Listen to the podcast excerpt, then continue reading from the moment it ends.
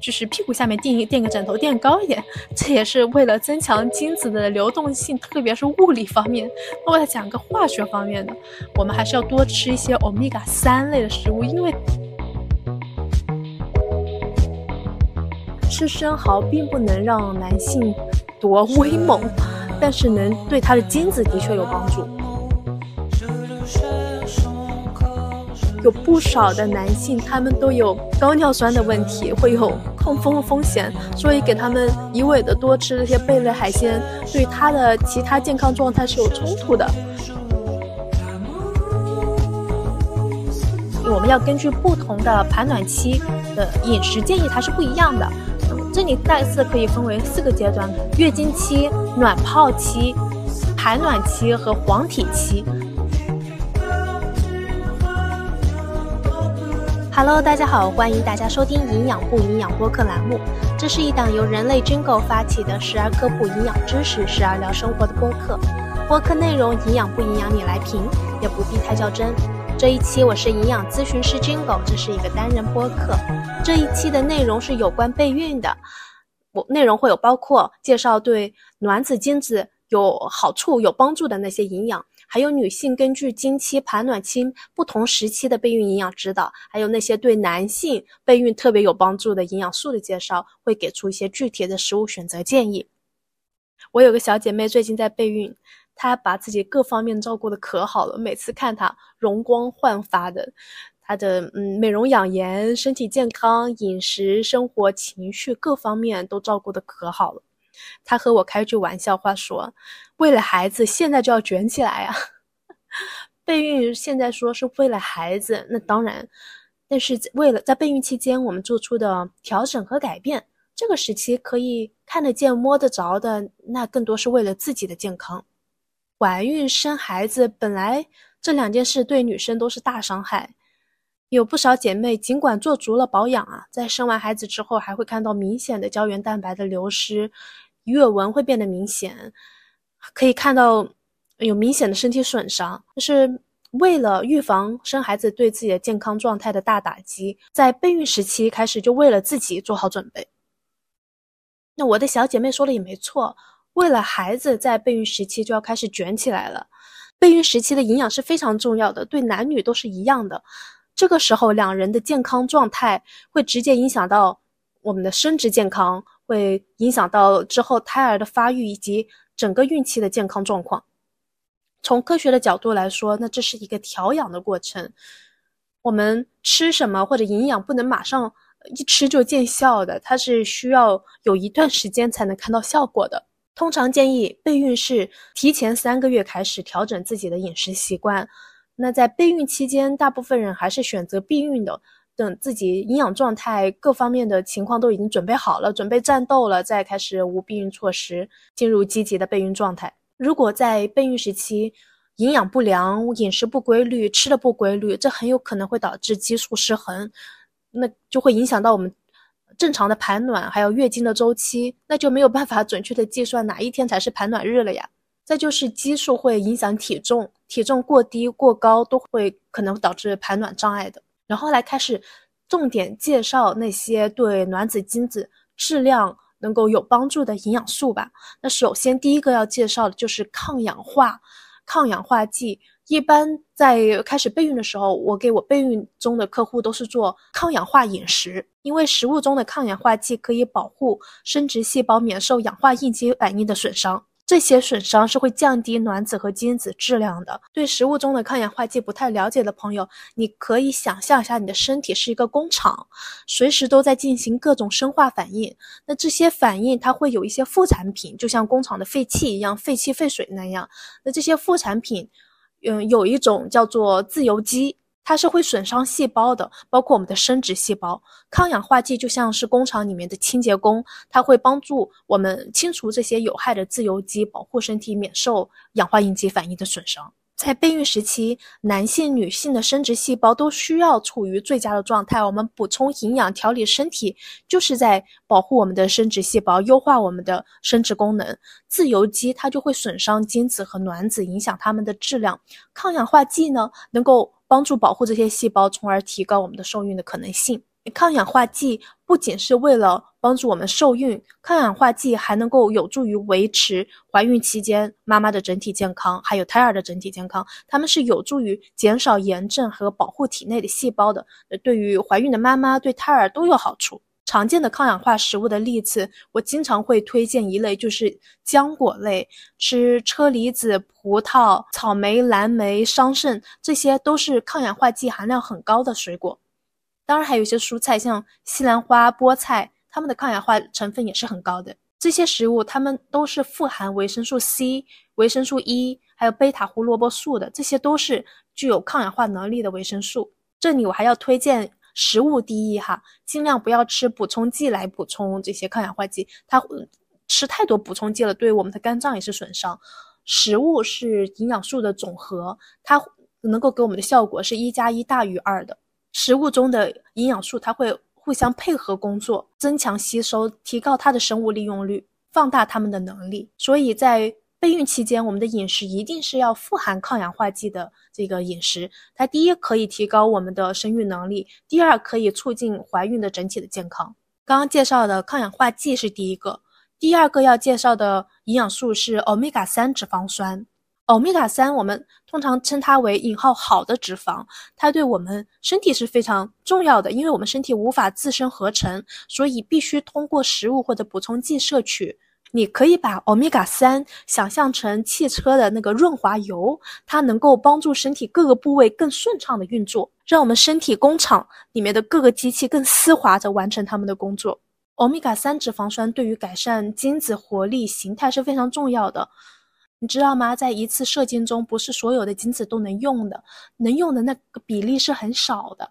根据世界卫生组织 WHO 有个标准，一个健康男性在一次射精中至少应该有百分之十五或以上的精子形态是正常的，才能够嗯比较顺滑的能够让呃健康女性受孕。这也就意味着，在所有的精子中，至少要有百分之十五的精子应该有正常的形状和结构。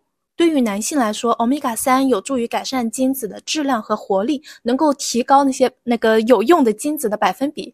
那对于女性来说，欧米伽三它有助于调节我们的激素水平，能够增强我们的子宫健康，这对备孕也非常重要。欧米伽三，特别是 DHA 成分，对于嗯之后怀孕的胚胎的大脑视网膜发育是非常重要的，意味着在。怀孕的早期，欧米伽三就对宝宝的健康发育起的关键作用。嗯，因为我们如果进入积极备孕状态，已经不用避孕措施了，我们可能随时就会怀孕，所以这个时候让身体有充足的欧米伽三是非常有帮助的。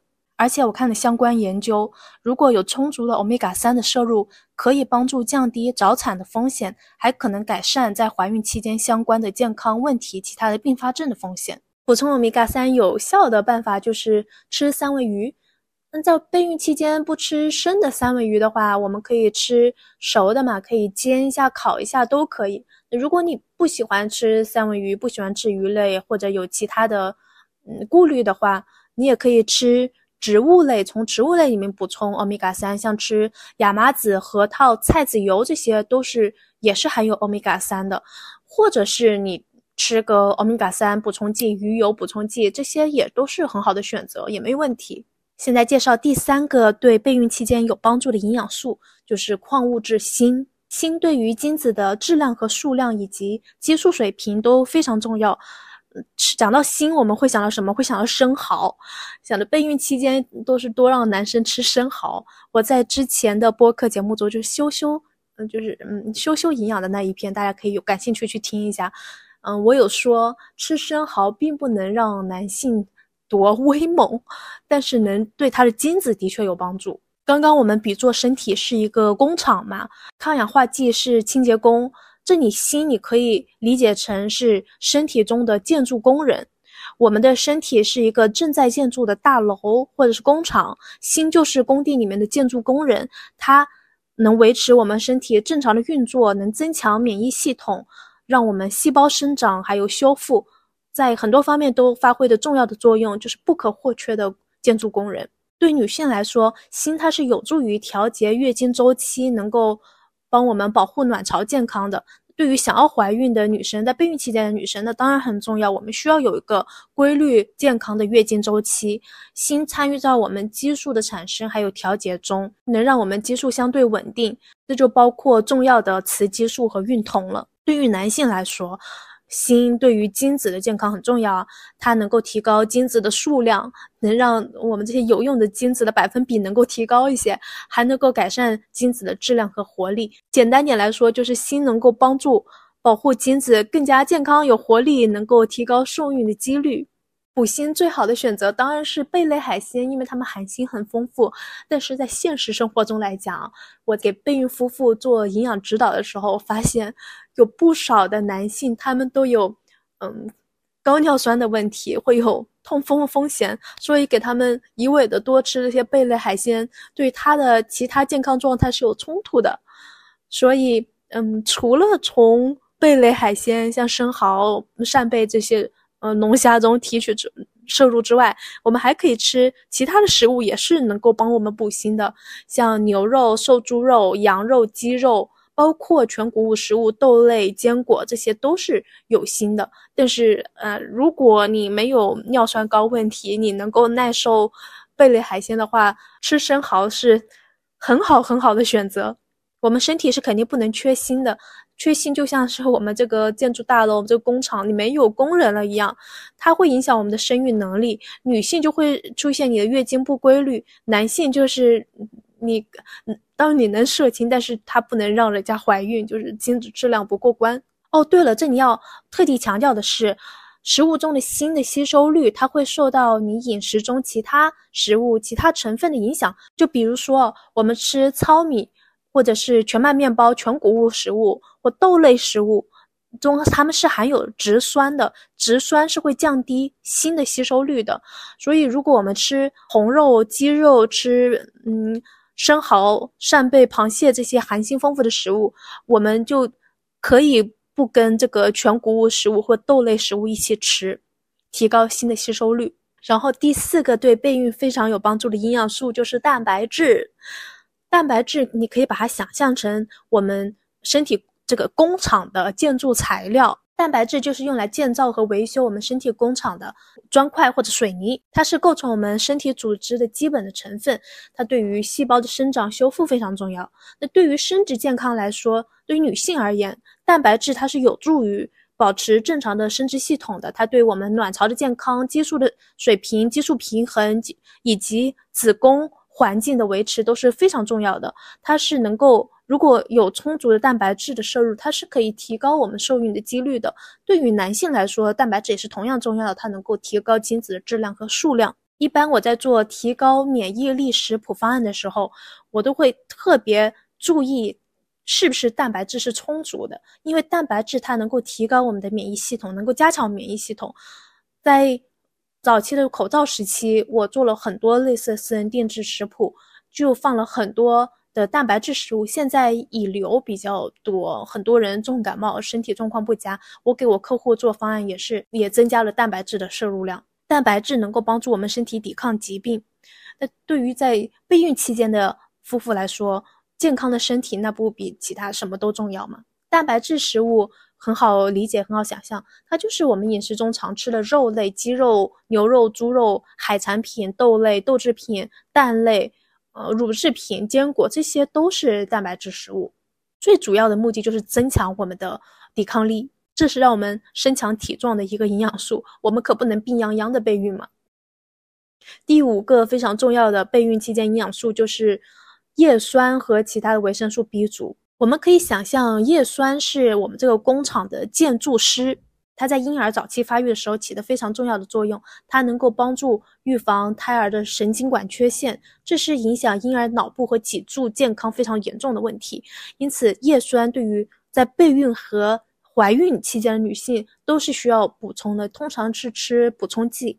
我们当时去去领结婚证的时候，那你是有个免费做。那个婚检的，然后我们当时就去做了一个有基础的检查，然后他给我们送了一大袋叶酸，就让我们现在就开始吃。当时我们跟做婚检的说，我们还没有那么快准备怀孕呢。他说：“那嗯，现在也可以先吃起来了呀。”那你医生给的建议是，尽管你没有想要怀孕没有在备孕过程，你也可以吃在跟怀孕时期所需要的剂量一样的叶酸。在营养方面，我是很了解的。从影响方面来看，从就表现遗传学来看，营养素的摄入它是会影响我们基因的表达的。像是叶酸和其他的维生素 B 族在 DNA 甲基化的过程中起的非常关键的作用，这就会影响着胎儿的长期健康。B 族维生素它是帮助我们身体运用能量的维生素，我们可以在市面上看到很多产品说补充 B 族维生素让你嗯好像更有力量一些，它并不会。我这也是做一个科普哈，这也是智商税的东西。我们。额外增强维生素 B 族，并不会让我们能量运用更，呃，更高效，或者是让我们感觉更有力量。但是我们身体缺少维生素 B 族的时候，我们的确是会感觉更乏力，身体的能量运用会，嗯，更低效一些。但是额外增加并没有帮助，因为 B 族维生素它是水溶性维生素，多增加的身体用不了的，它就会就从你的尿液中排出去。因为叶酸和维生素 B 族，它参与在 DNA 甲基化的过程，所以它对新细胞的生长和发育是非常重要的。它对维持神经系统健康也很重要。这意味着对于早期胎儿的发育和妈妈的整体健康是不可或缺的。维生素 B 族中，特别是维生素 B 六和 B 十二，它是有助于调节身体激素水平的。那对于备孕时期提高生育能力、保持健康的。孕期都是很重要的，叶酸和维生素 B 族食物。叶酸，嗯，我想很多人都会选择吃补充剂，因为它更高效嘛。而且在食物中也不知道自己吃够了没，所以最有效的补充叶酸呢，就是吃补充剂。其他的通过食物补充叶酸也是可以，像多吃一些绿叶蔬菜，像菠菜、羽衣甘蓝等食物，它是含有叶酸的。再就是豆类、坚果，还有一些果汁，它是含有。叶酸的 B 族维生素，它是在很多食物中你都能看到，像全谷物食物、糙米、肉类、蛋类、乳制品、坚果、绿叶蔬菜都是含有维生素 B 族的。它在正常饮食的情况下是不容易缺少的，但是如果你饮食不规律，你存在营养不良的情况，那。缺少维生素 B 族对于身体是很大的损伤，所以啊，卷在起跑线上嘛，在备孕时期就让自己摄入足够的叶酸和维生素 B 族。这第一不仅能够预防胎儿发育问题，第二还能够维持之后怀孕的整体的孕期的健康，为健康的怀孕打下厚实的基础。一般对于在备孕时期的叶酸的摄入建议呢是四百微克，孕期是八百微克，但是通常我也建议。也跟医生的建议一样啊，在备孕时期就可以吃孕期你吃的这个剂量八百微克了，所以你吃四百到八百微克都是可以的。第六个要介绍的备孕期间营养素是胆碱，胆碱你可以想象成是大脑的营养师，胆碱对于胎儿的大脑发育、神经系统的发育是非常重要的，所以你可以把它想象成大脑的营养师了。女性每天是需要四百二十五毫克的胆碱，在怀孕期间和哺乳期期间是需要的更多的。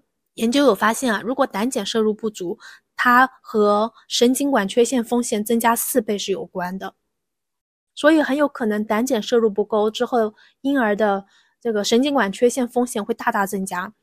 胆碱的食物大部分是动物类食物，像是鸡蛋啊，鸡蛋是最常见的一个补充胆碱的食物，特别是蛋黄，吃鸡蛋要吃蛋黄，吃蛋黄才补充到胆碱。一天吃一个两个鸡蛋，它并不会增加我们胆固醇的这个高胆固醇的风险，而且食物中的胆固醇不太会影响到我们身体血液中的胆固醇，这也是给大家做一个科普哈。这个是很早期的一个误解了，我不知道现在嗯大家有没有就是重新学重新学习这个知识，就食物中吃的这个胆固醇它不会影响到血液中胆固醇，血液中胆固醇高很多是健康状况导致的，需要用其他的方式。来进行治疗和干预，这我这里我就不展开讲了。胆碱就是在怀孕早期的时候，它对于胎儿大脑细胞的形成是很关键的，它是有助于神经细胞的生长，还有记忆中心的发展。这就意味着有充足的胆碱的摄入，对胎儿的智力和学习能力是有着长远的积极的影响的。所以我就想到我闺蜜说那个话，卷在起跑线上，真的是卷在起跑线上。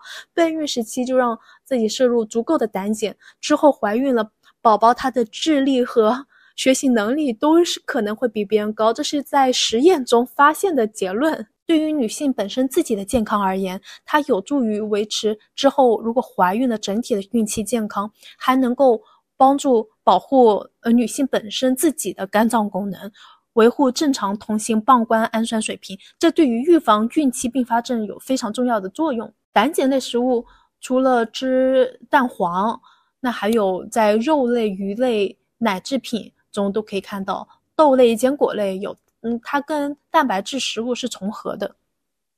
以上我介绍这些营养素。对我们备孕期间卵子、精子质量的提高是很有帮助的。讲了营养，我职业病的要讲一下体重。太轻或者太重的体重都是会影响生殖健康的。超重和肥胖的女性会让受孕的难度增加很大。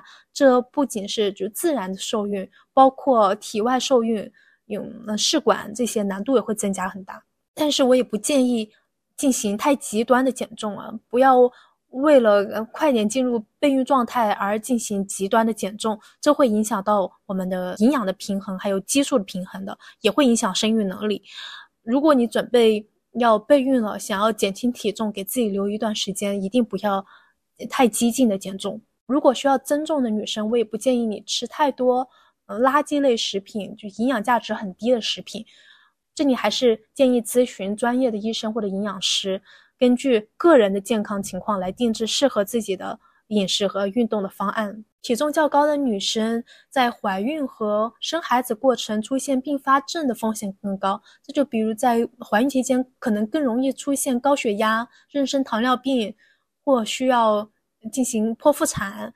嗯，在可能会出现早产或生产死亡风险都高。而且肥胖和超重女性更可能生下有结构性缺陷的孩子，比如。神经管缺陷，当然我这里还没有讲到要戒烟戒酒，这些当然会影响我们卵子和精子的质量。我觉得这是常识，所以我就不展开，不占时间讲了。然后接下来我想讲一下，针对女性，就提升女性的生育能力，我们要根据不同的排卵期。的饮食建议它是不一样的，嗯，这里大致可以分为四个阶段，根据女性的月经周期可以大致分为四个阶段：月经期、卵泡期、排卵期和黄体期。那针对这四个不同的阶段，有相应的饮食建议。月经期就是月经出血的那个阶段，因为出血我们要补补血嘛，补血其实就是补铁，我们要补铁还要维持能量水平，这是我们这个阶段的目标。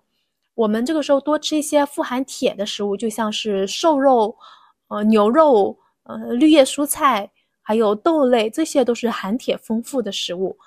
嗯，动物类的铁的生物利用率会更高点，所以可以多吃一些瘦肉。同时，我们如果吃绿叶蔬菜、豆类、植物类的。来通过植物来补铁的话，我们需要同时补充维生素 C 来帮助植物中的铁元素的吸收，提高它的生物利用率。所以，如果我们吃绿叶蔬菜的时候，可以配嗯一个橙子，嗯，我们吃呃豆类食物的时候，可以配一些水果，配一些草莓，它补充维生素 C 就能提高铁的吸收。所以这是月经期。卵泡期呢，就是周期的第六到十四天，就是来完月经后的那一个星期。这个阶段的目标就是促进卵泡的成熟和优化排卵。这个时期的饮食建议呢，是要多吃一些富含蛋白质的食物，多吃一些瘦肉、鱼类、嗯海鲜类、豆制品这些食物。然后再就是补充抗氧化剂含量高的食物，多吃一些浆果类的食物，蓝莓、呃车厘子、葡萄。西红柿、胡萝卜这些都是抗氧化含量很高的食物，然后再多吃一些全谷物的食物来稳定我们的能量运用，就像是糙米、粗粮，这些都是嗯好的碳水类食物，它能够稳定的给我们供能。下一个阶段呢，就是排卵期，排卵期是在你来完月经的两个星期之后。这个时期的目标需要提供优质的营养素来支持排卵，饮食建议就要多吃富含欧米伽三、欧米伽三脂肪酸的食物。如果我们不吃三文鱼的话，那就要补充鱼油，补充欧米伽三补充剂，能够改善卵子的质量。还要多吃一些含锌丰富的食物，多吃嗯生蚝。如果你没有尿酸高这些问题的话，你可以多吃一些生蚝，或者是补充像那鸡肉啊、呃牛肉啊，它也能够补锌。还可以多吃一些南瓜子，锌它是排卵非常关键的矿物质。最后一个阶段就是黄体期，就是你在下个月经来之前的那一个星期。这个时期的目标是为可能怀孕创造良好的环境。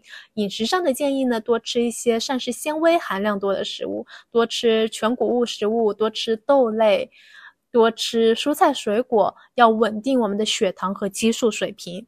还有多吃一些蛋白质含量高的食物，它能够支持黄体激素的产生。还要补充足够的叶酸类的食物，或者这个时候要强调一定要吃 叶酸补充剂，因为它能最高效的补充叶酸嘛。然后叶酸类的食物就是多吃一些深绿色颜色的蔬菜，菠菜呀，呃，羽衣甘蓝呀，它能够补充叶酸，它对于早期胚胎发育都很重要。在整个周期中有几个注意的点，第一是保持水分充足，每天喝到八杯水。但是每个人的喝水量是不一样的，你我都建议至少你要买一个一点五升的水瓶，然后那个水瓶最好是带有吸管的，因为吸管能够促进喝水。就把买一个你喜欢的可爱的水瓶带在身边，提醒自己多喝水。要嗯减少咖啡因和酒精的摄入量了，这个时候要维持健康的体型和体重。刚刚介绍了可以吃多吃的食物，同时还想要强调一些一些食物要注意避免的。这些食物跟怀孕期间不能吃的食物有些相似的，还是跟大家提个醒啊。那些未充分加工的呃肉或者生的鱼和肉，在备孕时期我也建议就不要吃了。就比如是，比如说是生的这个寿司，或者嗯刺身。生的生蚝，没有煮熟的肉，没有煮熟的鸡蛋，这个期我也都不建议大家吃了，因为它可能含有细菌和寄生虫，比如沙门氏菌、李斯特菌，这些微生物会导致食物中毒的，会影响受孕还有胚胎的健康。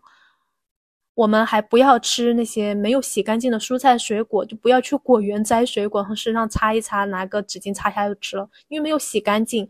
我们要保证所有的蔬菜水果在吃之前都要用清水好好搓搓洗干净，要尽可能的洗去农药的残留还有微生物。再就是含那种高汞鱼类。以及大型的鱼类，鲨鱼、剑鱼、金枪鱼、马哈鱼这些就不要吃了，它含汞的水平都会比较高。汞是一种可以损害胎儿神经系统发育的重金属，所以尽量不要吃了。还有就是没有经过巴氏消毒的乳制品和奶酪都不要吃了，像是 blue cheese 法式奶酪、羊奶奶酪那些比较软的奶酪不要吃了，这些可能含有李斯特菌。哦，刚刚我有说到咖啡嘛，每次到咖啡我都要重点讲一下。这里推荐在备孕时期和怀孕时期喝咖啡的量呢，每天不要高于两百毫克的咖啡因的摄入量。这大概是一杯十二盎司的咖啡，大概就是三百六十毫升的咖啡。那就是备孕时期还怀孕时期那些你不太了解的那些草药啊、补充剂啊都不要吃了。一些草药补充剂它是会影响我们激素水平和生育能力的，所以你要服用任何草药或者补充剂之前。请咨询医生，正规的、专业的医生和营养专家。这个时候，我们一定不要瞎吃补充剂，因为特别要注意过量的维生素 A，它是会对胚胎造成危害的。食物中的维生素 A 不太容易过量，但是补充剂中的维生素 A 如果过量的话，它是会影响。影响怀孕的，会对胚胎造成危害的。还有就是人工甜味剂这种代糖，尽量都不要吃了。虽然它在常规量下是安全的，但是有一些研究发现，这些甜味剂啊、代糖，它还是有可能会影响血糖和胰岛素的反应的。所以建建议是谨慎使用这些加工类食品、高糖食品，也尽量不要吃，因为这类食品它的营养价值太低了。我们这个时候吃的食物都选择营养价值高一点的。因为这些营养价值低的食物，它能量可能很高，但它营养没多少。就像是一些蛋糕啊，吃一些嗯，辣条啊这些加工类食物，它会导致我们体重增加，也会影响血糖的问题，影响生育能力的。一些高脂肪垃圾食品也都不要吃了，因为这些食品还是一样的，它会导致我们体重增加，会让我们体重过重或者超，或者到进入到肥胖的阶段，它就影响我们生育能力，影响怀孕的健康，影响胎儿的健康。那什么补充剂能吃呢？如果你的饮食不太规律哦，你可以吃，嗯，在备孕时期你就可以吃产前复合营养补充剂了。我会推荐给我的客户，嗯，不，为了营养均衡嘛，特别是你还在同时控制体重的情况下，我更加会推荐在备孕时期你就可以开始吃产前的复合营养补充剂了。它里面是含有叶酸的，含有必要的铁呀、维生素 D 呀，它能够。呃，提高怀提高怀孕的几率，能够降低不孕的风险。讲完女生的部分了之后呢，现在来重点讲一个经常被忽视的话题，就是男性的生育力，怎么提高男性的生育力？现在啊，男性的生育力和饮食之间的关系是一个新兴的研究领域。现在有，我看之前看到一个数据，有大概百分之十到百分之十五的夫妇他是有不孕不育的。通常。这个被定义为就是一年尝试了无避孕措施，然后没有成功怀孕的，就称为嗯不孕不育。通常被认为是女性的问题啊。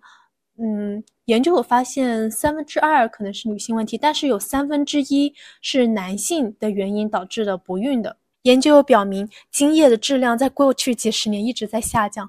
我记得在去年吧，微博有个热搜讲的男性的生育能力在下降，男性的精子质量在下降。那个时候还挺挺多人在参与这个话题讨论的。我们当时还写了个公众号，所以啊，营养专家和生育科的专家也开始在探索哪些饮食能够提高男性的生育力。为了理解营养是如何影响男性的生育力的，我们还是要回到男性的生殖系统的这个基础知识上面来看。男性的生殖系统的这个要这样设计的主要的目的呢，是制造、储存还有运输精子。嗯，精子就是能和卵子结合，能形成受精卵的嘛。精子就是在睾丸里面的小管中产生的，这个细胞它在里面生长和发展，然后通过精液被带出体外。精液就是由前列腺等腺体分泌的液体组成的，把这些精子带出来。我们为了增强精子的流动性，我之前跟。我也我有个闺蜜聊天嘛，她已经现在有个男宝宝了，马上要去参加宝宝的一百天的生日宴了。之前见到她跨年的时候，我们还在聊天，她又跟我们传述经验，说还是要垫一个枕头的，就是你在不没有避孕措施的时候，想要怀孕，那还是要在嗯。就是屁股下面垫垫个枕头，垫高一点，这也是为了增强精子的流动性，特别是物理方面。那我再讲个化学方面的，我们还是要多吃一些欧米伽三类的食物，因为这是从化学方面提高精子的流动性，就是多吃一些三文鱼，或者是直接补充鱼油或者欧米伽三这个补充剂了。多吃一些核桃、亚麻籽这些也是好的。男性也要注意抗氧化。讲到抗氧化的词，很多人都觉得这是女生的词，男性也是非常需要抗氧化的。抗氧化抗氧化剂像是维生素 C 跟 E，还有叶酸锌，它对精子的保护是很强的，它能够免受氧化应激反应的伤害嘛，能够提高精子的质量数量。这些食物就可以平时多吃一些坚果啊，嗯，主食换成全谷物类的呀，然后蔬菜水果要吃够，就能够补充好这些抗氧化含有抗氧化的这些食物了。然后男性一定要嗯控制好，不要吃那些加工类的食物和肉类的食物，因为加工类食物像是零食，嗯，特别是现在晚上刷抖音，你看吃播上面挂的那些嗯小黄车，很多都是加工类食物，有嗯。那种甲鱼啊，嗯，鸡爪呀，嗯，笋呀，啊，还有嗯，贡菜呀，这些都是加工类食物，就不要吃了。然后还有高脂肪的，嗯，红肉，就肉眼可见的些肥肉，肯定就不要吃了。呃，鸡皮、鸭皮这些也不要吃了，它都会对生育能力产生负面影响的。还有就是要注意补充足够的维生素 D 水平。嗯，维生素 D 是个很有趣的话题。大部分的人检查出来都是维生素 D 不，嗯，不够的，就是包括医疗人员。就我之前，我第一份工作是在纽约的一家医院做临床营养师嘛，当时大家都可以在医院里面做体检，是免费的。然后发现营养科室的医生大部分啊，医生、营养师、其他的就。健康专业人士，大部分都是维生素 D 水平不够的，极少极少的人才是维生素 D 水平够。我之前也是做了体检之后，特别注意给自己添加维生素 D 的补充剂。维生素 D 对于生殖健康、生育健康是很重要的。我们可以通过多晒太阳，还有吃补充剂来获得。像我就是吃补充剂，我会买呃维生素 D 和钙在一起的那个补充剂，因为它们互相能够帮助互相就是对方的吸收嘛。维生素 D 促进钙吸收，钙促进 D 吸收。然后男性要注意补补锌，补锌。吃生蚝虽然不会让你有多威猛，但是它让能让你的精子很威猛，有一些冲锋上阵的小兵。所以吃锌补充锌还是很重要的。你如果能吃生蚝就吃，不能吃的话吃一些牛肉、坚果、豆类，它也能够补锌。还还有特别要注意少喝酒，少喝咖啡，它对精子质量影响还是挺大的。男性也要保持健康的体重。不是只有怀孕的女生要维持体重，男性也要。体重过高对于生育能力也是会下降，你的精子能用的那些百分比的精子也是会更低的。所以男性也要保持健康的体重。还有就备孕要戒烟哦，不是嗯女生怀孕的时候你才戒烟，就是备孕期间你就要开始戒烟了，因为吸烟对精子的数量质量也有负面影响。以上我已经介绍了。对卵子、精子有用的这些营养素，还有对女性根据女性排卵期不同时期的饮食的建议，还有隆重的介绍了一下那些对男性生殖、对提高男性生殖力特别有帮助的营养素。希望这些内容对你有帮助。然后我想分享一下自己的小故事吧。我的情况比较特殊，嗯，我是已婚无娃。我们在结婚之前，我跟乔治先生一起去做了一个婚前体检，在医院做的是一个普通的医院。当时在 B 超的结果发现我有子宫内膜异位症，这就是巧克力囊肿。那个时候才发现刚刚发展了这个病，因为我的那个囊肿只有小绿豆那么大，才刚刚发展出来的。然后医生跟我们讲到这个病，说它会影响我的生育能力，会让我的生育能力降低。然后那时候他也让我的伴侣也进来一起听的，他挺负责任的。这个医生，他说，嗯，这个，嗯，劝我们尽快生孩子。如果想要治疗这个病，最好的方法就是让我怀孕。他说怀孕了之后就不会来月经了，因为我这个囊肿是因为月经的经血倒流导致的囊肿。如果我不来月经了。没有经血，这个囊肿就不会变大，我的病症就不会嗯那么严重。我这个病的病症呢，就是比较容易没有力气，然后痛经的就痛经会很严重。然后那时候我们还没结婚，更没有想着要小孩。我们是打算结婚，但是没有想那么快要小孩。然后医生跟我嗯跟我伴侣乔治先生说，嗯。你要让她怀孕，她这个病就基本能好。然后我们从医院生的那个诊室出来，两个人还很惊讶。我说我的这个病跟跟你有什么关系？然后乔治先生也开玩笑说：“真是没想到，他还要成为一个药引子了。”我们当时虽然是说笑，但是严肃的考虑，两个人还没有想那么快要小孩，所以就也没有去管他了，还是有继续有避孕措施的。然后过了半年之后，我想去看一下我这个病，它有没有变得更严重，需不需要用其他的方式治疗？我们就又约了一个，嗯，一个检查，选了一个相对比较好一点的医院，然后挂了一个专家科，然后这个专家是男生，我当时，嗯，就觉得男医生，我挂的是妇科嘛。男医生看妇科，我总觉得有点奇怪，因为他可能会给你做检查。我那时候就跟医进去医生诊室，我就要求我的伴侣能不能一起进来。那医生他有点犹豫，还是让他进来了。然后医生说要给我做个检查，就是嗯，直接在诊室里面做检查。然后他有个嗯躺着的椅子嘛，然后医生让我去那里躺着，然后把帘子拉上。乔治先就在帘子的外面等。然后这个经历。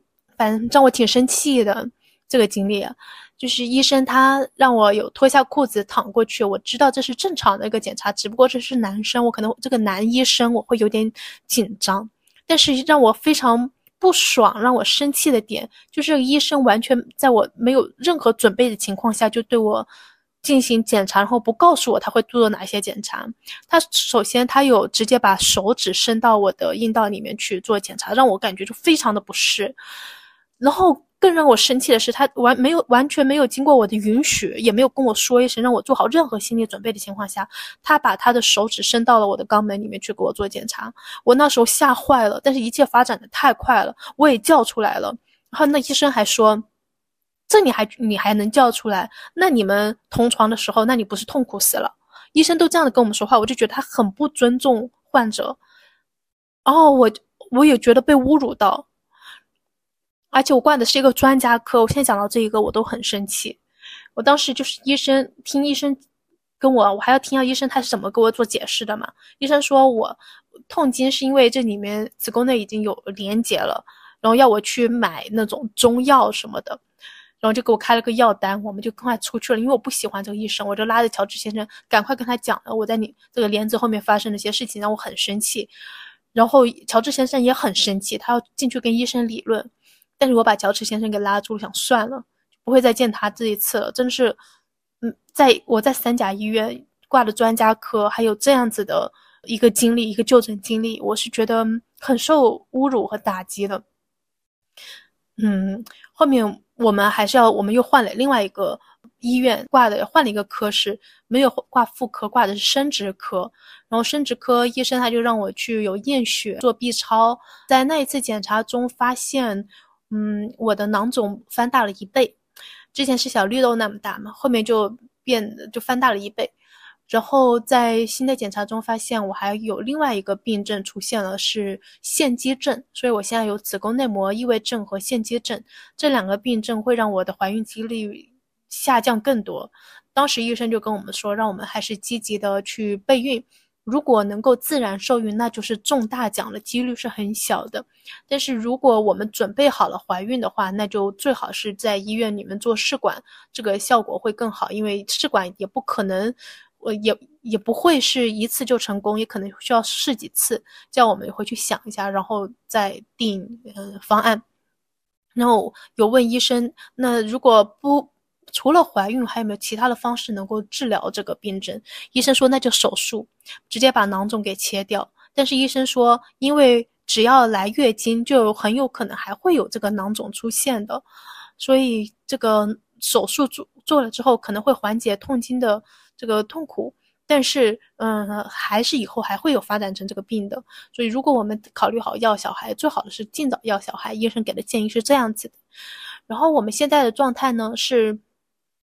我们两个心理上都还没有准备好要小孩，所以我们也不会强迫自己，不想为了要嗯治这个病啊，或者是为了以后要小孩啊，就冲动的要小孩。我们两个做重大决决定的时候，还是会理智的分析的。我们好好聊过了，觉得现在两个人的状态挺好的，没有那么想要小孩，就不要冲动去做这个决定。而且我们也很清楚，我们虽然已婚嘛，是夫妻，但是。嗯，在要小孩这方面呢，还是需要很多方面的磨合的。如果现在冲动的听医生的这个建议就要了小孩，那可能我们会出现一些没有必要的争执。我不想因此而有这些争执。觉得等我们两个很多方面，特别是生孩子、教育啊、思想啊，很多方面磨合好了，做好了决定，深思熟虑了之后再要小孩，这对孩子也是比较负责任的。但是我是。嗯，对备孕营养、备孕健康非常了解的嘛，我知道进入备孕状态会让我们两个人的身体健康，还有呃健康状态都会有提升，所以我们俩现在的状态是在备孕状态，但我们心理上没有那么着急的要小孩，只是备孕的这个嗯。呃，饮食的选择、生活的这个调理，会让我们的两个人的整体状况、整整体状态会往上提升，这对我们俩是有帮助的。要小孩这些倒是其次，虽然我们现在就没有在用嗯避孕措施了，因为医生说的嘛，如果我这个情况如果能够怀孕的话，是嗯就是呃中大奖了。那我们觉得如果能中这个大奖，说明跟孩子很有缘分。到时候再说，如果不行的话，等到心理准备好，想要小孩了，想清楚了，真的想要了之后，再去医院里面去做试管的这些咨询。然后我在做营养相关的研究，有发现，在做试管，在做试管营养这方面，尽量选择多吃植物蛋白食物，因为蛋白食物分动物蛋白、植物蛋白嘛。动物蛋白就是肉类食物、海鲜类食物，植物蛋白就一般是豆类食物。然后有研究发现，在嗯做试管之前，嗯如果吃太多的红肉，对胚胎的发育是有负面的影响的。但是如果我们多选植物蛋白类食物，多吃大豆类食食物、大豆类产品、大豆豆腐类的来补充植物蛋白，嗯，有个研究发现，和不吃大豆的女性相比，大豆的异黄酮摄入量高的女性，在接受试管后。生出了健康婴儿的几率能够高出百分之七十七，所以如果我们打算要去要孩子的时候，在做试管之前，我们会让饮食调整为多吃植物蛋白食物为主。后面我还想劝大家要减轻压力，虽然这个站着说话不腰疼，谁备孕的时候没有压力呢？不孕，我就是没有怀孕成功和压力，嗯，这可能会是就是一个先有鸡还是先有蛋的难题。压力它是会影响怀孕的能力嘛？但是怀孕的能力也会影响女性的压力水平，压力还与下丘脑闭经和卵子受精减少有关，所以这个时候还要加强我们的压力管理能力。